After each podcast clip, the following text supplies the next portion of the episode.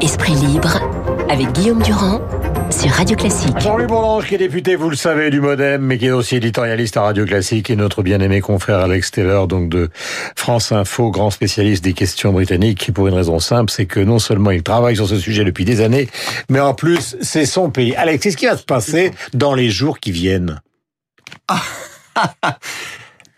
J'essaie de résumer ça tout à l'heure en me disant mais qu'est-ce que je vais pouvoir leur dire? Parce que même moi j'y comprends rien. On sait même pas ce qui va se passer aujourd'hui. On en est là. C'est-à-dire que euh, le gouvernement va tenter de reproposer à nouveau le deal qui était conclu avec euh, l'Union européenne. Okay, Mais c'est même pas sûr que ça passe parce que le speaker, le, le président mmh. des communes, celui qui fait order, order, c'est lui qui décide s'il euh, s'il est de l'avis que euh, on peut pas repasser euh, ce, cet accord parce qu'il a déjà été voté samedi. Donc mmh. il y a, on sait déjà pas s'il va euh, donner son. Mais quand Boris Johnson dit au fond qu'il voudrait une réunion maintenant du Parlement, c'est-à-dire euh, le Parlement dans son ensemble, Chambre des Lords y compris, euh, nuit et jour, c'est pour faire quoi? Pour obtenir quoi? C'est pour les forcer finalement à... Bah oui, non, non, non, parce que lui a toujours dit mordicus, on sort, enfin les Britanniques sortent de l'Union européenne. Le 31. Quoi qu'il en soit, le 31. Donc pour sortir le 31, il faut non seulement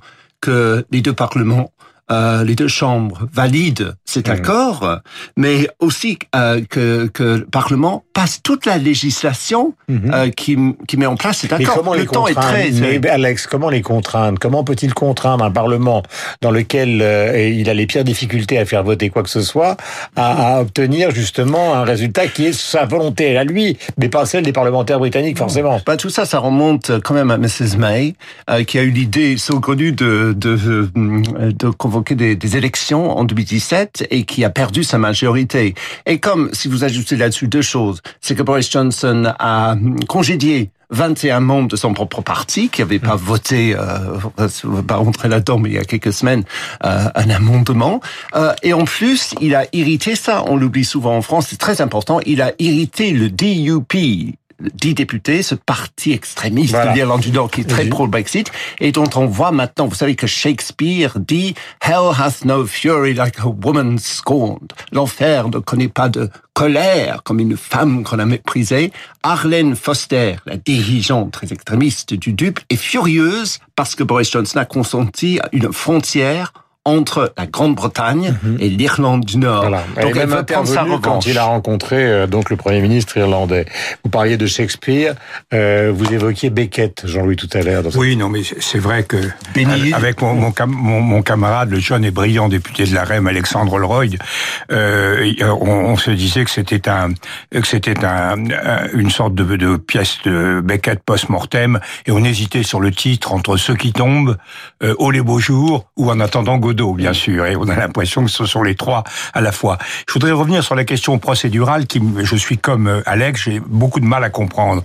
Je crois, euh, est-ce que John Bercow, le, le, le speaker, peut, le, le, donc le qui serait chez nous le président de, de l'Assemblée, peut empêcher le vote? euh, certainement, mais je pense pas de la même façon que la fois précédente. La fois précédente, il avait invoqué une très vieille disposition, plus ou moins désuète, qui remontait à Jacques Ier, si je me rappelle bien, pour dire on peut pas soumettre deux fois le même texte. Là, le texte ne serait pas soumis deux fois, puisqu'il n'a pas été soumis en tant que tel samedi au vote. Mais l'amendement disant qu'on ne peut voter ce texte euh, que si euh, euh, euh, que si la, la related legislation, la, la législation corollaire à son application est passée. Et là, euh, c'est dire compliqué parce que c'est la poule et l'œuf. Est-ce qu'on doit commencer par l'accord et faire la législation, commencer par la législation sans l'accord? Mais en tout cas, il peut dire non, les conditions ne sont pas réunies. D'où la réponse euh, de Johnson qui vous étonne. Eh ben, on va faire la marche forcée. Donc, c'est pas contre le Parlement. Vous voulez la related legislation, vous voulez la législation corollaire parce que vous avez peur que je vous joue un tour et que, en fait, je torpille après le vote mmh. en ne faisant pas voter la législation correspondante. Ben, votons-la d'ici le 31. C'est ça son. Mmh. Les, les, les, parlementaires sont en difficulté pour dire non. Cela dit, ce que je ne comprends pas, c'est comment on peut imaginer, après le vote de l'amendement de samedi, qu'on doive voter sur le texte mmh. lundi ou mardi. Mais on a tout vu Donc on peut très bien voir ça aussi. La complexité, vous l'avez exprimé, mais vous avez forcément un surmoi politique, et l'un et l'autre. Et donc, quel est au fond, quel est le sentiment euh, de l'aboutissement qui vous paraît le plus probable, Alex parce qu'à un moment, encore une fois, je ne sais même pas ce, qui va advenir. Il va falloir qu'il Je pense très franchement, d'après ce que je sens, parce que je regarde beaucoup la télé britannique et, et j'écoute la radio, je pense que les gens ont tellement ras-le-bol qu'ils veulent tout simplement une solution. Euh, le problème, c'est que la solution est contre la vie du peuple maintenant. 73 sur 74 sondages qui ont été faits cette année donnent le Remain, le fait de rester. Euh, en tête. Donc les Britanniques commencent sérieusement à regretter toute cette pagaille et aussi euh, les, les, conséquences du Brexit le plus dur, parce que je vous rappelle encore une fois que le Brexit de Boris Johnson n'est pas le Brexit doux de Theresa May. Le Brexit de Johnson, si cet accord passe, est un Brexit plus dur, parce que ça veut dire on quitte toutes les normes européennes. Euh, la Grande-Bretagne va passer bah, peut-être dix ans à négocier des accords avec les autres grands marchés du monde, et on sait pas du tout l'accord commercial qu'il y aura avec l'Union européenne. Donc les gens commencent sérieusement à réfléchir. Mais je pense si vous voulez mon, mon, sentiment profond, je pense que cet accord va passer cette semaine. Parce que euh, ce dont on ne parle pas, ce sont les députés travaillistes qui représentent des circonscriptions où les gens ont voté pour quitter l'Union européenne mmh. et qui sont harcelés. Et comme vous avez un leader de l'opposition...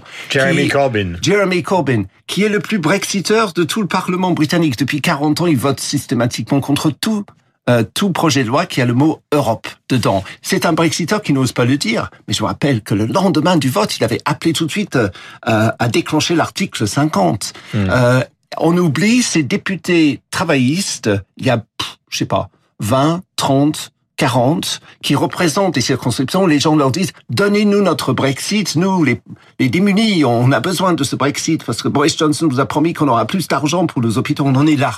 Euh, et on ne sait pas du tout combien, parce que c'est pas évident pour eux, parce que quand même s'ils votent pour ce Brexit, c'est donner un argument euh, électoral pour les élections qui vont venir dans quelques semaines majeur à, à l'adversaire, à Boris Johnson. Parce que si lui dit, vous voyez mon accord, j'ai réussi à l'imposer, là, face à Jeremy Corbyn, ce leader qui a le charisme d'une serpillère, pour c'était ce qu'on a dit euh, autrefois de, euh, de, de, Herman Van Rompuy, euh, il va perdre les élections. Donc surtout si Boris Johnson peut sortir en disant, j'ai réussi mon accord, votez pour moi, mhm. là, ces députés travaillistes, s'ils votent pour le Brexit de Johnson quelque part, ils auront donné un énorme avantage dans ces élections à Boris Johnson. Et donc, conclusion avec vous, Jean-Louis, et ce surmoi qui vous caractérise, à un moment, justement, je sais bien que le diable et la vérité, c'est souvent dans les détails, mais essayons de passer au-delà de ces détails et d'imaginer ce, que, ce qui est possible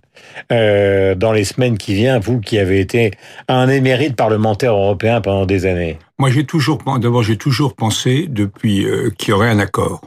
Alors, j'ai été vraiment, je l'ai dit assez bas euh, depuis quelques mois parce que tout, tout allait dans l'autre sens. J'ai eu par exemple une, un débat avec le, le, le, président du BDF qui pensait il y a un mois qu'on allait vraiment vers le no deal. J'ai dit non, euh, Johnson a des, a des raisons assez fortes de, de vouloir avoir un accord. Et là, je pense que il peut surfer euh, c'est pour ça qu'il est. D'abord, les, les, les, députés vont avoir le sentiment, les députés conservateurs vont avoir le sentiment de quelqu'un qui peut les faire gagner ce qui n'était pas le cas du temps de Theresa May. Donc c'est bien, quand on a un gars qui vous fait gagner, on est plutôt enclin à le soutenir. Mmh. Euh, deuxièmement, je crois qu'il y a un ras-le-bol énorme, comme vient de le dire Alex, il y a un ras-le-bol énorme sur cette situation qui n'en finit pas de pourrir, et je pense que celui qui tranche le nœud gordien, dans quelque sens que ce, soit, euh, que ce soit, a un avantage euh, dans, dans l'opinion.